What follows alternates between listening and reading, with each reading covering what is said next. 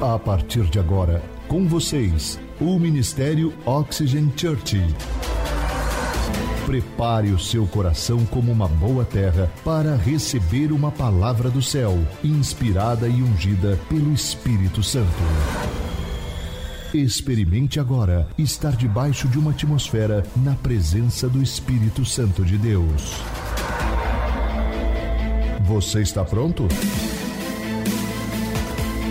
Então prepare-se, porque a palavra chegou. Eu li uma pesquisa há um tempo atrás que dizia que 90% dos brasileiros frequentam uma igreja. 90% das pessoas dos brasileiros frequentam uma igreja todos os finais de semana. Ou seja, algum ambiente religioso. E eu comecei a me perguntar, e eu fiquei impressionado com esses dados dessa pesquisa, e surgiu na minha mente uma pergunta: por que eles fazem isso? Porque quais são os benefícios de frequentar uma igreja? Por que ir a uma igreja e não ficar em casa, em um churrasco, ou descansando, simplesmente tivemos uma vida corrida ou produtiva para alguns durante a semana, por que sair, deslocar da minha casa e ir a um ambiente religioso? Por quê? O que eu ganho com isso? A pergunta que eu quero fazer para você, começar fazendo para você é: como você responderia a essa pergunta? Se alguém lhe fizesse, por que, que você vai a uma igreja? Por que, que você frequenta um ambiente religioso. E eu posso te dizer uma coisa: fazem mais de 13 anos que eu sou pastor, que eu pastoreio pessoas oficialmente, e, e o que eu tenho descoberto é que as pessoas, elas geralmente não têm ideia, porque elas estão ali no ambiente religioso. Elas não sabem. Algumas, elas, eu posso lhes assegurar que muitos vão ao culto simplesmente por hábito por hábito. Ah, sempre foi assim, eu gosto, gosto do ambiente lá, então eu vou. Outros é por tradição, porque os pais ensinaram que você tem que fazer um culto a Deus de alguma forma, então por tradição eles vão à igreja. E outros simplesmente vão por culpa. Por culpa, porque fizeram alguma coisa errada, que eles se sentem culpados, então eles precisam ir à igreja para ter um, aquela sensação de alívio dos seus pecados. Por isso, nos próximos minutos eu quero compartilhar com vocês cinco insubstituíveis e exclusivos benefícios que só a igreja pode gerar isso em você. Ok? Nós acreditamos, ninguém mais além da família espiritual pode gerar esses cinco benefícios a você, ok? Você não vai encontrar isso no seu trabalho, você não vai encontrar isso na escola, na faculdade, com os amigos, ou até mesmo na sua família biológica, porque esses benefícios só está disponível para quem faz parte da igreja de Cristo, do corpo de Cristo, ok? Então você vai começar a entender, o meu objetivo com essa mensagem é você entender o propósito de ser igreja. Só a igreja pode suprir esses cinco, essas cinco necessidades vitais para a sua vida como ser humano. Por isso que o título da mensagem de hoje é Por que eu preciso de uma igreja? Repita comigo: um, dois, três. Por que eu preciso de uma igreja? Você que está anotando, anote, tire fotos, marque a frase que mais chama atenção, faça um print e, e compartilhe, que eu vou amar ver a sua postagem, ok? Agora, eu quero te fazer uma pergunta: o que vem à sua mente quando você ouve a palavra igreja? Qual é a primeira coisa que vem na sua cabeça? Ok? Pensem por um instante o que vem à sua mente quando eu falo a palavra igreja? E obviamente eu quero, eu entendo isso que a sua resposta vai depender da sua cultura, vai depender do ambiente em que você está inserido, ok? Porém eu acredito que mesmo assim a sua compreensão ela será limitada sobre a igreja, sobre o, o verdadeiro propósito que Deus quer que você entenda o que é ser igreja. Então eu quero rapidamente, antes de dar os cinco benefícios, eu vou falar primeiramente o que a igreja não é. O que a igreja não é? Primeira coisa, a igreja não é um templo. A igreja não é um templo, ok? Por isso, um exemplo é quando alguém diz assim: Ah, você vai na igreja esse final de semana? Você vai na igreja esse domingo? Na verdade, a compreensão dela é que a igreja é um templo, é uma estrutura. As igrejas se reúnem em um templo, se reúnem em um lugar chamado casa de Deus, ok? Mas não é o templo, ok? É igual quando nós passamos por um período onde nós estávamos em lockdown, onde nós não poderíamos nos reunir como família espiritual, mas nós nos reuníamos online, porque ser igreja está além dos prédios, está além da estrutura. A segunda coisa que a igreja não é, a igreja não é uma instituição, embora embora ela não é uma instituição, embora ela tenha uma instituição. A igreja, ela não é simplesmente uma instituição. Anote isso, você que gosta de anotar. Uma igreja não é um lugar onde eu vou, ou um evento que eu assisto. A igreja é uma família espiritual a qual eu pertenço. Ok? A igreja é muito mais do que isso. E eu quero que você leia comigo esse texto que está na definição da primeira igreja que nós tivemos, primitiva, que é a igreja dos primeiros discípulos de Jesus. Abra o seu aplicativo na versão da Bíblia que você mais gosta, ok? E ou pode acompanhar na projeção com a gente em Atos capítulo 2, versículo 41, 42, e depois nós vamos pular lá para o 46, que diz assim: Os que aceitaram a mensagem, eles foram o quê? Batizados. E naquele dia houve um acréscimo de cerca de 3 mil pessoas. E eles faziam o quê? Se dedicavam ao ensino dos apóstolos e à comunhão no partir dos pães, dos pães e das orações. E todos os dias, diga comigo, todos os dias. Todos os dias eles continuavam, reunindo-se no pátio do templo, partiam o pão em suas casas e juntos participavam das refeições com alegria e sinceridade de coração. E isso aqui para mim é definição do que é ser igreja. Resumindo, a igreja é um grupo de pessoas que creem na palavra de Deus e elas são batizadas como um símbolo do segundo passo mais importante na fé cristã. Tipo assim, eu não sou perfeito. O que, que é o batismo? Eu não sou perfeito, mas a mensagem de Jesus faz sentido para mim. E eu tomo uma decisão publicamente para seguir nessa direção. E com a ajuda do Espírito Santo, eu vou me transformar em alguém parecido com Jesus todos os dias. A pessoa vai falar, ai pastor, mas eu, eu por exemplo, quando fala de batismo, as pessoas falam assim, ah, mas eu não quero me batizar, eu tenho tanta coisa para deixar ainda de fazer. É igual quando você casa.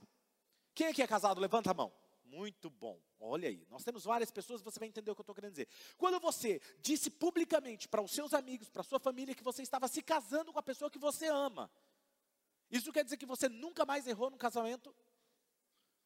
Isso quer dizer que você nunca pisou na bola com a pessoa que você ama? Não. Mas todos os dias você investe no seu casamento para que você se torne alguém, um marido melhor, uma esposa melhor. Faz sentido para vocês? Assim é o batismo, é um compromisso em público onde você fala, eu entendi a mensagem do reino e eu vou seguir nessa direção. Isso quer dizer que eu sou perfeito? De jeito nenhum, mas eu estou num processo me tornando alguém parecido com Jesus todos os dias. Faz sentido para vocês? Então assim começa a, a, compreender. Então, resumindo é isso: é um grupo de pessoas que creem na palavra de Deus e elas são batizadas e que se reúnem em compromisso. Diga comigo, compromisso compromisso do que? De ajudar uns aos outros a cumprir a vontade de Deus para suas vidas. Esse é o objetivo da igreja. Agora veja, a igreja é o grupo mais importante da face dessa terra.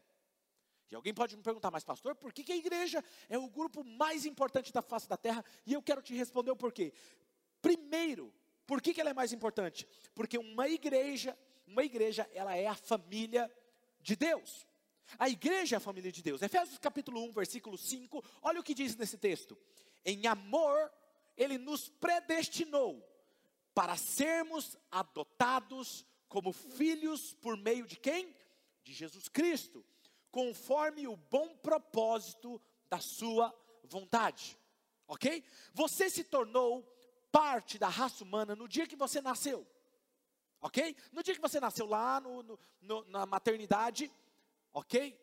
Você se tornou parte da raça humana. Mas você se torna filho de Deus, você se torna parte da família de Deus no dia que você tomou a decisão e você levantou a mão e falou assim: Eu entrego a minha vida a Jesus. Naquele dia, você se tornou parte da família de Deus. E esse nascer de novo, na verdade, é uma compreensão às vezes limitada que as pessoas têm, mas esse nascer de novo é o relembrar quem você é. Mas isso é um assunto para outro, outro dia, e é um assunto para os meus próximos livros que eu vou escrever sobre isso, ok? O que é essa compreensão? Relembrar quem você é, ok? 1 Timóteo capítulo 3, versículo 15 diz assim, ó, mas, se eu demorar, Paulo está dizendo a Timóteo, se eu demorar, saiba como as pessoas devem se comportar na casa de Deus. Paulo está preocupado e ele está falando: olha, ensine as pessoas como elas devem se comportar, como elas devem agir na casa de Deus, que é o que? A igreja do Deus vivo, coluna e fundamento da verdade.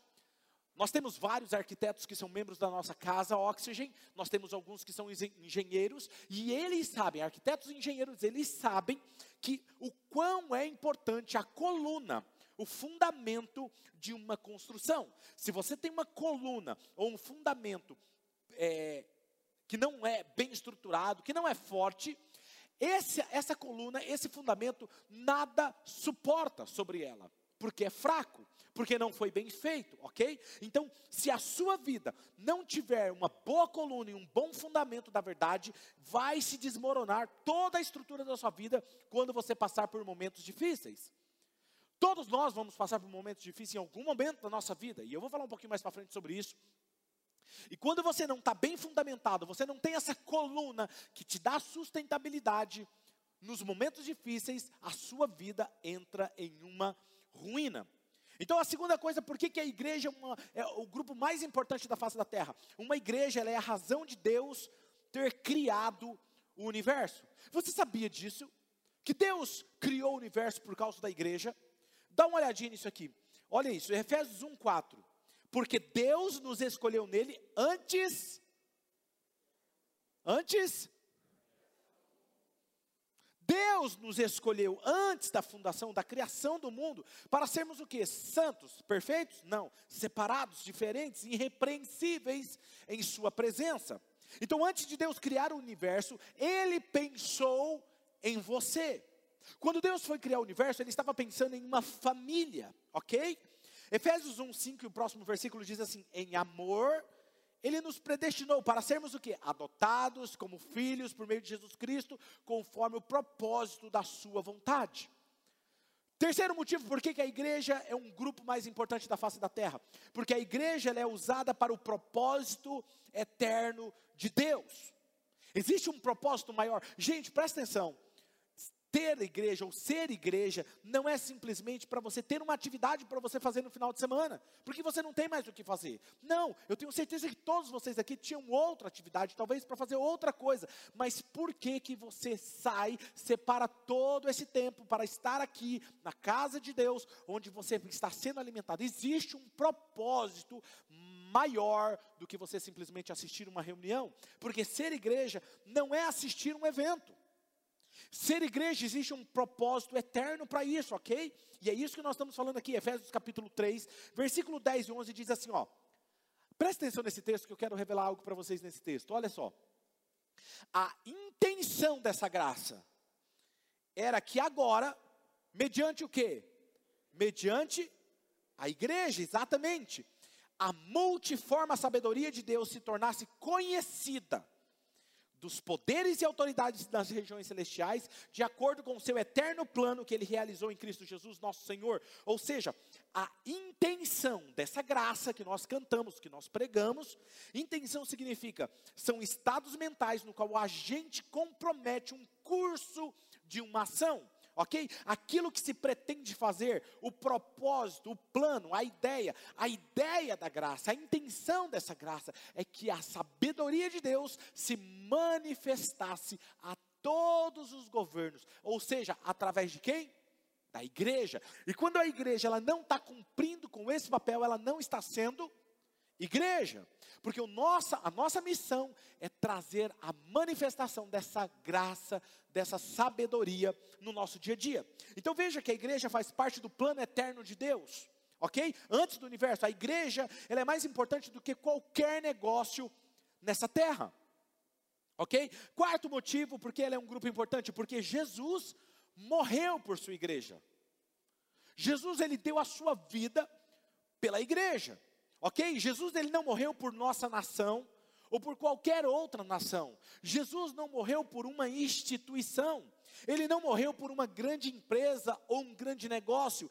Ele deu a sua vida por sua igreja. Você quer saber o valor de alguma coisa? Quando você quer saber, mas antes de falar sobre valor, eu quero ler em Efésios capítulo 5, versículo 25, a parte B, e o versículo 27. Olha isso.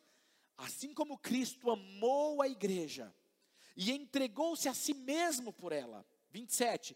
E apresentá-la a si mesmo como igreja gloriosa, sem mancha, nem ruga ou coisa semelhante, mas santa e inculpável. Você quer saber o valor de alguma coisa? Pergunte, veja o quanto você está disposto a pagar por aquilo. O valor que você paga por algo é o valor que aquilo tem para você muito mais quando se trata de dar a vida por aquilo.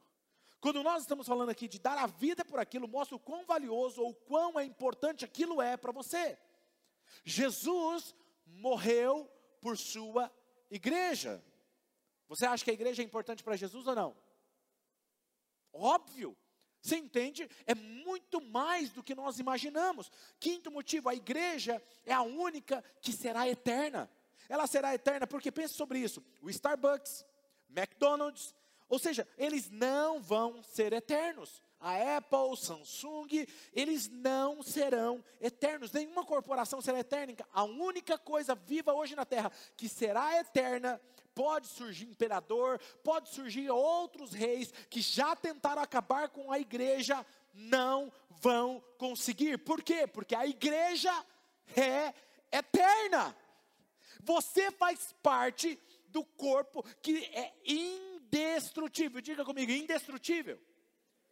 É indestrutível. Efésios capítulo 3, versículo 21. A ele seja glória na igreja em Cristo Jesus, por todas as gerações, para todo sempre. Amém. Em 1 Tessalonicenses 4,17 diz: Depois disso, os que estivermos vivos, seremos arrebatados juntamente com eles nas nuvens, para o um encontro com o Senhor nos ares, e assim estaremos com o Senhor para sempre. Perceba que a igreja é eterna, ela é atemporal. Pode passar século após século, pode vir pandemia, pode vir tantas outras coisas.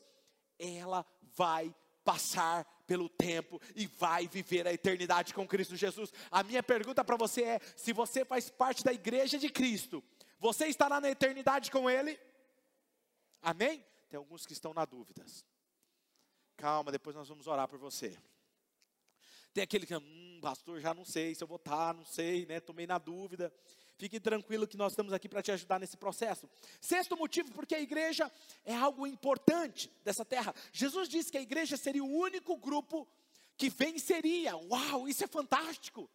Ela, ele disse, Mateus 16, 18: Eu lhes digo que você é Pedro, e sobre esta pedra eu edificarei a minha igreja, e as portas. Leia comigo, leia comigo, vamos lá? E as portas, vamos lá? Um, dois, três. E as portas. Quando a gente pensa sobre isso, a gente não entende muito bem o que está acontecendo, né? Eu já falei para vocês, eu já estive em Israel e Lá em Israel tem uma parte da, da onde nós estávamos que foi o lugar onde Jesus disse essas palavras. E onde foi? Nessa caverna onde você está vendo, essa boca nessa caverna, é um lugar que era chamado Porta do Inferno. E por que, que era chamado de Porta do Inferno? Porque lá dentro dessa cova, desse buraco onde você está vendo, tinha essa rocha, onde eram feitos cultos, orgias a outros deuses, e ali eram sacrificados pessoas ninguém, nenhum religioso chegava até esse lugar. Por quê? Porque era maldito, era impuro. E se um religioso chegasse aqui perto, ele se tornava impuro.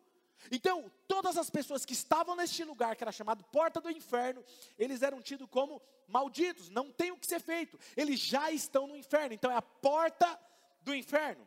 Quando Jesus disse esse versículo, ele estava apontando para esse lugar, e olha, me arrepia falar sobre isso, porque é emocionante demais. Ele aponta para essa caverna e ele diz: Nem as portas do inferno prevalecerão ou parará a igreja. Em outras palavras, ele está dizendo: Eu estou aqui na porta do inferno, ninguém vai parar a igreja. Aqueles que são rejeitados, aqueles que são desprezíveis, a igreja vai avançar, entrar para fazer a diferença na vida deles. Uou! Isso é ser igreja. Igreja é alcançar os inalcançáveis. Ser igreja é chegar e pregar as boas novas para os imperfeitos, para aqueles que não têm mais esperança. Então eu quero dizer para vocês que ser oxigênio é ser igreja. Ser igreja não é sentar e assistir um culto. Ser igreja é anunciar o ano aceitável do Senhor, as boas notícias do Evangelho aqui e agora. Uou! Eu sou uma igreja apaixonada por Jesus, eu não sei você. Jesus não está interessado em edificar ou construir a nossa reputação, ele não está interessado em construir organizações, clubes, grandes negócios, ele está interessado em construir a sua família, a sua igreja, e nem o inferno irá vencê-la ou impedi-la de avançar. Uau! Sabe, agora veja, você não é igreja quando você está apenas assistindo aos finais de semana é muito mais do que isso. Você não é igreja quando você preencher uma ficha de membro em um lugar. Ser igreja é quando você faz parte da família espiritual e está cumprindo com a sua missão, com aquilo que Jesus pediu que nós fizéssemos. É quando você está comprometido, é quando você, é quando o inferno não pode parar você. Uau! Sétimo motivo porque a igreja é o grupo mais importante dessa terra. A igreja é o único grupo que pode resolver problemas mundiais. Eu não sei se você sabe, mas não existe instituição tão grande. Grandes corporações, grandes o suficiente para poder resolver problemas globais. Eu estava fazendo uma pesquisa que 2,3 bilhões de pessoas são cristãos no mundo. Isso quer dizer que a cada três pessoas, uma é cristã ou se diz ser cristã. São 33% da humanidade hoje é cristã. Efésios capítulo 3, versículo 20: Aquele que é capaz de fazer infinitamente mais do que tudo que pedimos ou pensamos, de acordo com o seu poder que atua em nós. Aí você vai me perguntar, pastor, imagina se 33% da humanidade resolvesse mudar o mundo. É possível. O problema é que o inimigo coloca inimizade entre as igrejas, entre as placas. Percebe? Quando alguém está fazendo um benefício pela humanidade, o outro critica e não quer apoiar, porque se eu apoiar o outro, o que, que vão pensar de mim? Não, mas é o nome do outro que vai aparecer e não o meu. Percebe? O inimigo coloca divisão no corpo para que o corpo não avance não faça coisas grandiosas. Oitavo motivo, ser parte da igreja é ser parte da família de Deus. 1 Coríntios 3,16 diz: Vocês não sabem que são santuários de Deus e que o Espírito de Deus habita em vocês? É uma pergunta. Eu já disse isso e eu vou dizer novamente: quando você nasce, você faz parte da humanidade, mas somente quando você nasce de novo, você relembra quem você é, você se torna parte da família de Deus. Agora, o que guia, o que dirige a nossa igreja. Todos nós, a nossa vida é dirigida por alguma coisa, ok? Alguns é dirigido, por exemplo, por pessoas ressentidas, são dirigidas por ressentimentos. E as nossas, a pessoa que é dirigida por ressentimentos, as suas decisões serão baseadas em suas mágoas, em seus ressentimentos. Uma pessoa medrosa, as suas ações serão baseadas no quê? No medo. Agora, a nossa igreja, ela é dirigida pelo quê? Mas antes de dizer o que a nossa igreja é dirigida pelo quê, eu quero dizer sobre algumas igrejas. Algumas igrejas elas são guiadas pela tradição. E uma igreja que é guiada pela tradição, geralmente a fala que, é, que eles têm, que é de praxe, mas nós sempre fizemos assim. Por que, que nós vamos mudar? Nós sempre fizemos a ceia desse jeito. Mas nós sempre cantamos esse tipo de louvor. Não, mas nós sempre servimos desse jeito. Não, nós sempre pregamos desse jeito. É uma igreja que é guiada por tradições. Vou te falar uma coisa, sem citar nomes. Eu, eu comecei pastoreando uma igreja no Mato Grosso, e era uma igreja bem tradicional, e tinha uma mesa, onde era colocada a ceia. E eu sou revolucionário, né? eu já cheguei e falei, rapaz, essa, essa mesa não faz sentido nenhum, está aqui perto do púlpito, é feio, tem uma flor, vamos tirar. Para que, que eu falei que vamos tirar? Era quase falar que ia tirar a alma dos membros da igreja. Não, não, pastor, mas não pode? Não, o irmãozinho que doou ela para a igreja nem está mais vivo. Falei, entendi. Mas eu falei, vamos tirar, é ainda melhor ainda que ele não está aqui. Não, não, pastor, mas tem que fazer uma reunião, convocar a diretoria, o conselho da igreja, para a gente saber, fazer uma votação se tira mesmo ou não. É o que? Uma igreja baseada em tradição. O pior é o que eu ouvi de uma outra membro da igreja. Nós estávamos, era uma igreja pequena, estávamos lutando para que aquela igreja avançasse, crescesse. E ela chegou perto de mim um dia e falou: Pastor Claudinei, eu vou revelar algo para você que talvez você não saiba. Você fica lutando para fazer essa igreja crescer. Vocês vão rir agora. E não tem o que o senhor faça que essa igreja vai crescer. Falei, é? Mas por quê? Vou te contar um negócio que ninguém sabe, só eu e alguns membros dessa igreja. Essa igreja nada vai para frente. Falei, por quê? Tem um rabo de cavalo enterrado no meio da igreja, para baixo. Tudo que ela faz vai para baixo. Falei, rapaz, não sei se foi pior. Ouvi ela, como membro da igreja, acreditando numa simpatia. Tanto é que depois a igreja cresceu tanto que as pessoas ficavam sentadas do lado de fora da igreja porque não cabia. Não tem rabo de cavalo que pare a igreja. Não tem porta do inferno que pare a igreja.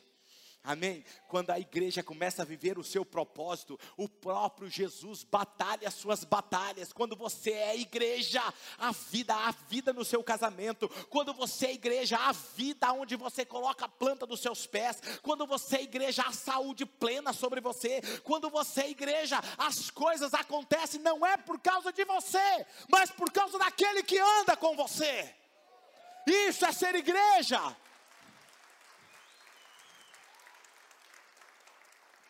Algumas igrejas são guiadas pela personalidade. O que é isso, pastor? É quando a igreja, se o pastor faltar no culto, os membros faltam no culto.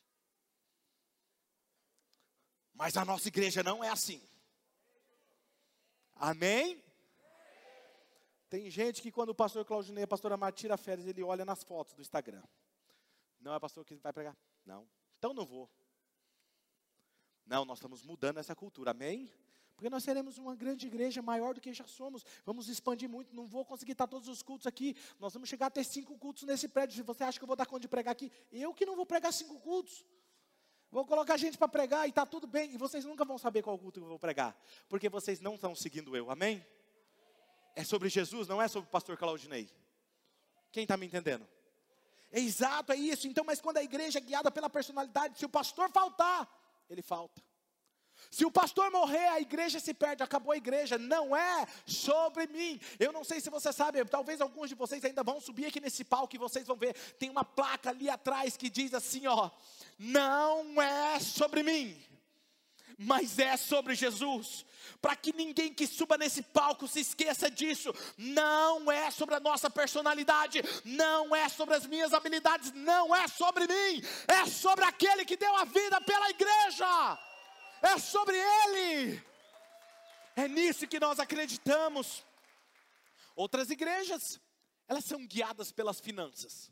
Qual é a fala de quando uma igreja é guiada pelas finanças? É quando uma igreja é guiada pelo dinheiro, a pergunta sempre será: mas quanto que vai custar? Pastor, o senhor está falando de construir o Oxygen College, quanto que isso vai custar? Eu percebo logo, um, um membro que me pergunta isso, a base dele está sendo dinheiro. Deixa eu te falar uma coisa, a visão, quem deu foi Deus. Quando Deus dá a visão, Ele já tem a provisão. Eu não estou preocupado. Na hora certa, no momento certo, ele vai falar qual é o caminho que nós temos que fazer. Quem está me entendendo? Quando Deus te dá uma visão para realizar algo, relaxa e desfruta, porque a provisão já está no caminho. Quando Deus disse para Abraão: Abraão, eu quero o seu filho, Isaac. Deus deu uma visão, Deus deu uma missão. E quando ele sobe o monte, e ele chega no altar, e ele coloca o Isaac sobre o altar, e ele pega o cutelo para imolar o seu filho em obediência à palavra que Deus havia dado a ele. O anjo brada e diz: Abraão, não faça tal mal ao seu filho. Olhe para a sua direita, e lá estava um cordeiro, preso ao arbusto. O que isso significa? Que Deus não foi lá e amarrou o cordeiro na hora. Quando ele disse algo para Abraão fazer, o cordeiro já estava esperando. Quando Deus te manda fazer uma coisa, apenas obedeça, porque a provisão já está te esperando no momento certo. Apenas confie, apenas acredita. Você está entendendo a mensagem que Deus está falando hoje com você? Gente, isso é incrível. Outros estão assim. É, quando Deus mandou construir, por exemplo, um templo, quero usar um exemplo aqui. Quando Deus disse para o sacerdote: Olha, vamos construir um templo em Israel. Toda a provisão veio como? Todos os membros de Israel deram ofertas generosas para que o templo fosse construído, a tal ponto que eles tiveram que falar assim: não precisa trazer mais ofertas, porque já tem mais do que o suficiente. O meu sonho como igreja como pastor de uma instituição é que cada projeto que a gente vai realizar, eu falar assim, gente, não precisa de mais doações. Porque já tem o suficiente, mais do que o suficiente, para fazermos tudo o que nós precisamos como casa Oxygen. Porque não é sobre a instituição, é sobre o coração da igreja. É sobre o coração da igreja. Outras igrejas são guiadas pela programação. E quando elas são guiadas pela programação, o objetivo delas é ter atividade todos os dias na igreja. Ter congressos, conferências, atividades, culto de libertação, culto de oração, culto não sei do que, culto de. E lota a semana deles. E o que acontece? Os membros que são acostumados com uma igreja assim, eles vivem de emoção em emoção, de congresso em congresso conferência em conferência. Eu sempre tenho como pastor trazer novas pessoas, porque se eu não trouxer um cantor novo, se eu não fizer uma conferência nova, os membros estão desanimados aí atrás, aí sentados ou não estão mais online. Por quê? Porque eu não estou trazendo algo novo. Deixa eu te falar uma coisa: a nossa igreja não nasceu para ser mais um evento ou fazer grandes conferências. Nós vamos fazer, mas o nosso maior objetivo não é esse. Semana após semana você vem aqui, não é por causa do pastor Claudinei, não é por causa de uma conferência, não é por causa dos nossos pastores, mas é por causa daquele que deu a vida pela igreja. Não é sobre nós, é sobre Ele. Entende? E quando você tem uma igreja que é guiada por programação, quando não tem uma programação, as pessoas vão para um lugar que tem programação. Não, é porque eu tenho que ir, eu tenho que ir buscar. Eu, você não está sabendo de nenhum cantor novo que vai estar na cidade, ou de um pastor novo, ou de uma conferência nova. Não, é porque lá tem evento. Não, querido, está tudo bem, nós não somos guiados por eventos. Outras igrejas são guiadas pelos templos. Como assim, pastor? Suas construções. Eles sempre estão fazendo campanha de construção para construir o templo e fazer algo por aquilo. E eu acho que foi o Winston Church que disse essa frase. Eu não tenho certeza, mas eu acho que ele disse o seguinte: Nós damos formas aos nossos edifícios e logo os nossos edifícios dão forma a nós. O que eu quero dizer com isso? Ah, eu lembro quando nós tínhamos, acho que dois anos como igreja, hoje nós estamos caminhando para o quinto ano, nós temos quatro anos e meio como igreja. Mas eu lembro quando nós tínhamos dois anos, algumas pessoas começaram a vir para mim e falar assim: Pastor, vamos comprar esse templo que nós estamos alugando, que no caso era o outro prédio. E eu falei: Não, não, mas por que, pastor? Esse lugar é bonito, é perfeito. Vamos construir aqui. Ou vamos, ó, nós compramos ele, nós construímos ali no estacionamento. E aí vai caber mais pessoas. Aí eu falei para a pessoa: não, não posso fazer um negócio desse. Porque no dia que eu comprar um templo, eu estou dando forma à igreja. Ela não pode crescer mais do que aquilo. Um exemplo. Se nós construirmos, se nós comprarmos esse prédio em que nós estamos hoje, aqui dá para a gente fazer, nós já fizemos um cálculo, cinco reuniões. Cinco reuniões no domingo. Vai caber mais ou menos, vamos atender umas 3 mil pessoas por domingo. Ok? Mas vamos pensar aqui um pouco. E se Deus quiser dar mais pessoas, 4 mil, 5 mil pessoas, como é que vai fazer? Não faz, porque eu estou preso com uma dívida, estou pagando esse lugar não tem como eu crescer. Fazer isso é o mesmo que eu comprar um tênis para o meu filho de quatro anos e dizer assim para ele: não cresce mais o pé além disso. Vai, mas os dedinhos vai ficar enrolado. Vai ter que ficar enrolado, não tem o que fazer. é esse tênis para o resto da sua vida. Quem está me entendendo? Eu não vamos, nós não vamos comprar. Nós vamos comprar sim, logo, logo nós vamos comprar um terreno para fazer a arena, o Oxygen College. Falei para vocês que logo vocês terão surpresa, mas esse terreno será tão grande o suficiente para construirmos uma igreja, e quando ela não estiver cabendo mais, nós vamos poder ampliar ela novamente, e aí não cabe mais, nós podemos ampliar novamente, e não cabe mais, nós podemos ampliar novamente, até que se tome forma da arena. Assim será, nós sempre teremos espaço para mais pessoas. Quem está me entendendo? Pessoas então nós acreditamos nisso, ok? Pastor, então a nossa igreja é guiada pelo quê? A Oxygen é guiada pelo propósito de Deus. O Supremo Pastor aqui é o Espírito Santo. Se ele disser para a gente, faz isso, nós iremos fazer. É a nossa missão. Ser uma igreja guiada por Ele, por isso que Provérbios 19, 21 diz: Muitos são os planos do coração do homem, mas o que prevalece é o propósito do Senhor. Eu posso fazer quantos planos eu quiser como pastor, como liderança, mas o que vai prevalecer é o propósito de Deus. Sabe qual é o grande erro de um pastor ou de um líder de uma igreja? Você, pastor que está me assistindo agora online, sabe qual é o nosso problema? É quando nós queremos fazer aquilo que nós achamos que é a vontade de Deus, e aí nós pedimos para Deus abençoar aquilo que nós achamos ser a vontade de Deus. E isso gera um desgaste. Mas quando você faz a vontade de Deus, você nem precisa orar pela bênção de Deus. Porque quando você faz a vontade de Deus, você já está sendo abençoado. Todo o favor de Deus coopera com você. Por isso que a igreja flui naturalmente, ela cresce naturalmente. Quando você está cumprindo a vontade de Deus. Quem está me entendendo? Talvez você está lutando por recursos para fazer algo e não consegue, porque o que você está fazendo não é a vontade de Deus.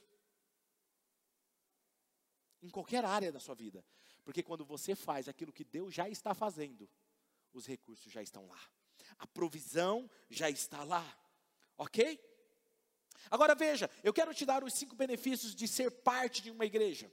Ok? Cinco benefícios que só a igreja pode gerar isso em você. E aí eu estou falando para aquela pessoa que saiu do nível de assistir um culto, ok? Para aquele que faz parte, saiu de consumidor para aquele que contribui por algo. Então vou te dar cinco benefícios. Primeiro benefício, ele ajuda você a focar em Deus. Fazer parte de uma igreja, ela te ajuda a focar em Deus. Você sabe o quanto é fácil nós sairmos e tirarmos e distrairmos o nosso foco? Você sabe disso. Eu lembro quando nós começamos em lockdown, a primeira reunião nossa de lockdown, pós-lockdown, que não podíamos nos reunir como pessoas, nós tínhamos quase mil pessoas online, conectadas. Isso não era incrível? Toda a nossa igreja reunida, há dois anos atrás, quase mil pessoas online. Nós aqui é o templo vazio e nós pregando a palavra, demos uma palavra fantástica. Foi passando os meses, semanas, foi caindo os números. Onde estão essas pessoas? E terminamos com a frequência de quase 200 pessoas online por reunião. Onde estavam as pessoas? Perderam o foco. Estavam fazendo qualquer outra coisa. E falavam, não, mas é que eu estou com medo do vírus, pastor. Mas não tinha medo de ir no mercado. Não é porque, pastor, na verdade eu tenho medo, mas viajavam de avião. Não, eu tenho medo do vírus, mas fazia churrasco na chácara. Faz sentido isso? Percebe? As pessoas perdem o foco facilmente. Você sabe disso. Mas quando você está frequentando a casa, a sua família espiritual, elas te ajudam a se manter focada em Deus. Mateus capítulo 6, versículo 33 diz assim: Busquem, pois, em primeiro lugar, ou é em último lugar? Diga comigo, em primeiro lugar. O que, que eu tenho que buscar em primeiro lugar? Jesus está dizendo. Diga comigo, o reino de Deus. Olha isso, o reino de Deus e a sua justiça, e todas essas outras coisas o que, que vai acontecer? Qual é a sua missão? Buscar primeiro o reino e a justiça, e o resto é consequência. É consequência. Quando você se torna igreja, todas as outras coisas correm atrás de você: o favor de Deus, a bênção de Deus, a provisão de Deus, a bênção no seu casamento, tudo, porque o seu foco é o reino de Deus. Quanto maior for Deus em minha mente, menor serão os meus problemas. Mas quanto mais eu foco, eu dou nos meus problemas, menor será Deus na minha mente. Sabe, o segundo, o segundo benefício é ajuda a enfrentar os problemas da vida. Lembra que eu falei para vocês que todos nós enfrentamos problemas? Frequentar, fazer parte de uma igreja, te ajuda a enfrentar os problemas da vida. Sabe o que os outros. É bom demais saber que outros batalham juntamente com você na mesma batalha. Outros que já passaram por aquele mesmo problema estão te ajudando nesse processo. Deixa eu te fazer uma pergunta mais pessoal nesse momento, mais pessoal. Você que está aqui online, responda aqui no chat. Em algum momento, alguém aqui já se sentiu desanimado? Eu já. Os outros não levantaram, nunca se sentiram desanimados? Escuta. Na vida nós passamos por problemas. O próprio Jesus disse o que? Eu vou dar garantia para vocês de uma coisa: no mundo, vocês terão alegria. No mundo, vocês terão sempre alguém com quem vocês podem contar. No mundo, vocês sempre terão um pastor que vai atender vocês 24 horas. Foi isso que Jesus garantiu para vocês? Não, Jesus disse: No mundo, vocês terão aflições, mas tem de bom ânimo porque eu venci esse mesmo mundo e vocês também vencerão. Essa é a garantia de Jesus. Vocês vão passar por momentos difíceis, mas ó, tenha bom ânimo, porque vai passar. Vai passar. Olha para a pessoa que está próxima a você e fala assim: vai passar. Não importa o que você está passando, vai passar. A única coisa que não passa é a palavra de Deus. Jesus disse: né, Olha, pode passar um tio, tirar um tio, tirar, não tira, porque os céus e a terra passarão, mas a minha palavra nunca há de passar. No mundo vocês terão aflições, mas tenham de bom ânimo. Eu venci o mundo.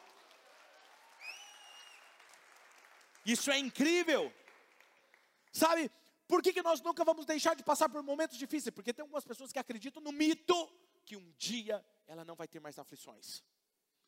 Ela acredita numa fantasia de que um dia ela não vai ter um dia de estresse, que ela não vai ser pressionada. Deixa eu te falar algo. Sabe por que você nunca vai deixar de passar por momentos difíceis? Porque são nos momentos difíceis que a sua fé é forjada. São nos momentos e nas notícias que não é o que você esperava. Você não esperava começar o ano de 2022, talvez com uma notícia que você recebeu. Tenha bom ânimo. Porque é no meio do deserto que você capta todas as ferramentas para avançar. Eu acho incrível quando o inimigo vem contra mim, com alguma estratégia, alguma mentira. Sabe o que eu falo? Eu sou alvo do favor de Deus. E se você vier contra mim, certeza, todas as coisas vão cooperar para o meu bem. Até aquilo que o diabo está tentando contra mim, Deus vai reverter em benefício contra mim. Eu tenho uma palavra profética sobre a sua vida. Eu não sei o que o inimigo está colocando de mentira contra você para tentar te aprisionar ou te paralisar. Eu digo algo para você: avance, assuste ele. Se ele estava querendo te parar, avance porque até mesmo o que ele está tramando contra você vai se reverter em favor de Deus sobre a sua vida. Nós somos inafundáveis. Quanto mais alguém pressionar nós para o fundo, mais alto nós vamos subir. Nós acreditamos nisso. Sabe, terceiro benefício é que ajuda a fortalecer a minha fé. Ajuda a fortalecer a minha fé. Sabe quando você se reúne com outras pessoas da mesma fé, sabe, da mesma família, você estabelece bons valores, você recebe suporte. Aquilo que a Mara e o Marcelo falaram no vídeo, são pessoas que estão vivendo o gol. Ok? Nós vivemos uma reunião onde um encoraja o outro. Essa semana eu estava conversando com um amigo, até comentei com a minha esposa. Cheguei de manhã e vi que ele estava inquieto, ele não estava feliz. Troquei palavras ali alguns minutos. Essa pessoa saiu diferente. O poder de uma palavra, o poder do encorajamento, não é sobre nós, é sobre dar suporte uns aos outros. Nós não somos perfeitos, mas nós somos soldados na mesma batalha. E se o meu irmão cair, eu caio junto. Eu, se ele perder, eu estou perdendo. Quem está me entendendo? É isso que a palavra de Deus está nos dizendo. Ajuda a fortalecer a nossa fé. Eles te ajudam a fortalecer a sua fé. Sabe, a mídia, você sabe mais do que nunca. A mídia estava saturada falando de pandemia. Agora mudou a pandemia. Agora é o que? Guerra Eu posso te falar uma coisa: Jesus disse: quando vocês ouvirem sobre pestes, guerras, uh, ainda não é o fim. É normal, isso que vocês estão ouvindo é normal, mas a mídia quer colocar medo. E tudo que você precisa é ter um grupo de pessoas que encorajem a sua fé. Quarto benefício, ajuda a encontrar o meu lugar entender onde eu posso causar o impacto. Lembra que eu falei para vocês sobre o talento?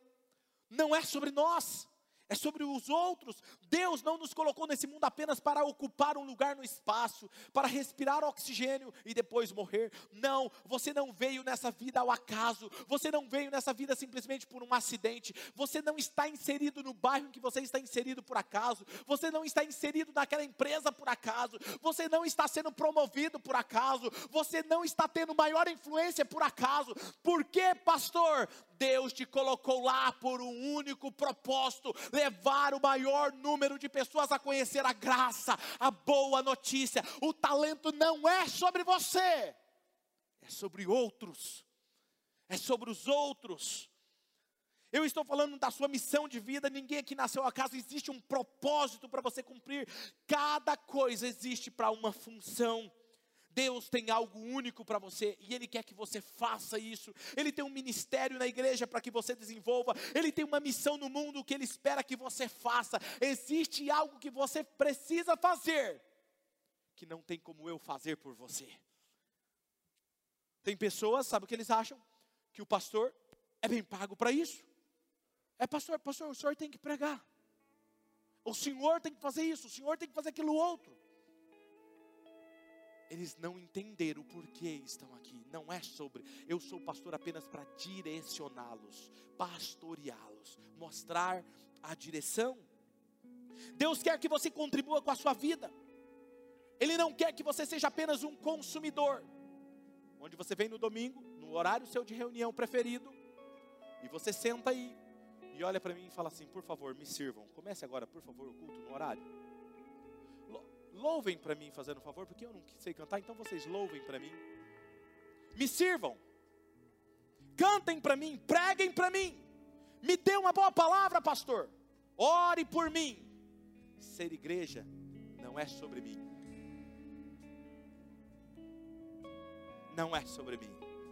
Não é sobre você. É sobre aquele que deu a vida milhares de pessoas que não conhecem a palavra dele ainda é sobre implantar o reino de Deus. Deus quer que você faça a diferença e deixe um legado na história. Deus deseja que você aprenda a servir Ele, enquanto você está servindo outras pessoas. Quando Deus me chamou para ser um pastor, eu não queria, não queria. Minha mãe falava assim: Você vai ser um pastor. E eu falava assim: Eu não. Eu já entreguei minha vida para Jesus, eu vou sentar na última cadeira, no caso lá na época era banco, vou sentar no último banco. Acabou o culto, eu vou embora. É isso que eu quero. Eu posso até cantar com a minha esposa. Olha só, eu achava que eu poderia cantar com ela. Eu procurei a foto que eu estava cantando com ela, gente. Ainda bem que deu um sumiço, sumiu. Mas eu queria, não, não, cantar eu até posso me arriscar, mas ser pastor de jeito nenhum dia que eu entendi que eu nasci para isso, eu amo pastorear. Porque não é sobre mim, é sobre quantas pessoas podem ser transformadas. Pense comigo, se você estivesse no céu agora, Deus iria fazer várias perguntas para você, mas eu acredito que duas perguntas seriam as principais. A primeira pergunta que ele iria te fazer é: O que você fez com meu filho Jesus Cristo? E eu espero que você saiba responder essa, essa pergunta. Se você não sabe, eu vou te ajudar agora. Eu diria: Senhor, eu entendi o que Ele fez por mim. Eu entreguei a minha vida a Ele como Senhor da minha vida. Pedi perdão dos meus pecados. E reestabeleci minha conexão com o Pai. E relembrei quem eu nasci para ser. Depois dessa primeira pergunta, Ele te faria a segunda pergunta. Sabe qual é a segunda pergunta? Ele diria: O que você fez com aquilo que eu te dei. Isso é sobre mordomia. Como você usou a sua vida para servir outros? Como você usou a sua vida para causar um impacto? para corresponder, para fazer uma contribuição. O que você fez com o talento que eu te dei? Por um lado, a primeira pergunta iria determinar o seu destino eterno, mas a segunda determinaria a sua recompensa eterna. É parte do meu trabalho como seu pastor, como igreja, nossa igreja, uma família espiritual, é te preparar para esse exame final. Quinto benefício que você tem como sendo igreja, ajuda a cumprir a sua missão de vida. Não somente sobre servir os outros, eu fui colocado na terra para fazer a diferença. Não é simplesmente sobre colocar uma camiseta de voluntário e dizer, eu estou fazendo a minha parte. Não, é mais do que isso. É fazer aquilo para o qual você nasceu um propósito eterno. Nós vamos falar sobre isso mais para frente, melhor sobre isso. Deus apenas quer te ajudar a cumprir a sua missão. Se você ainda não faz parte de um dos nossos grupos do Gol, nós vamos começar no mês que vem, agora em março. Se inscreva. Pastor, eu não sei como fazer isso. Cara, se você tem três, quatro amigos, você pode se inscrever, pode falar, oh, eu tenho três, quatro amigos já que quero começar esse gol. Como é que faz isso? A gente vai te explicar. É a cada 15 dias algo leve, mas a gente precisa que você esteja por dentro disso. E agora eu tenho uma palavra para vocês, agora que não são membros dessa casa. Nós queremos você nessa casa. Nós amamos já você. Existe algo mais profundo nesse lugar. Não é sobre religião. Nós queremos amar você, nós queremos servir você, nós queremos te ajudar a cumprir com o seu propósito eterno. Você só precisa tomar a sua decisão hoje. Eu quero ser membro dessa casa, eu quero ser membro desse lugar. Feche seus olhos.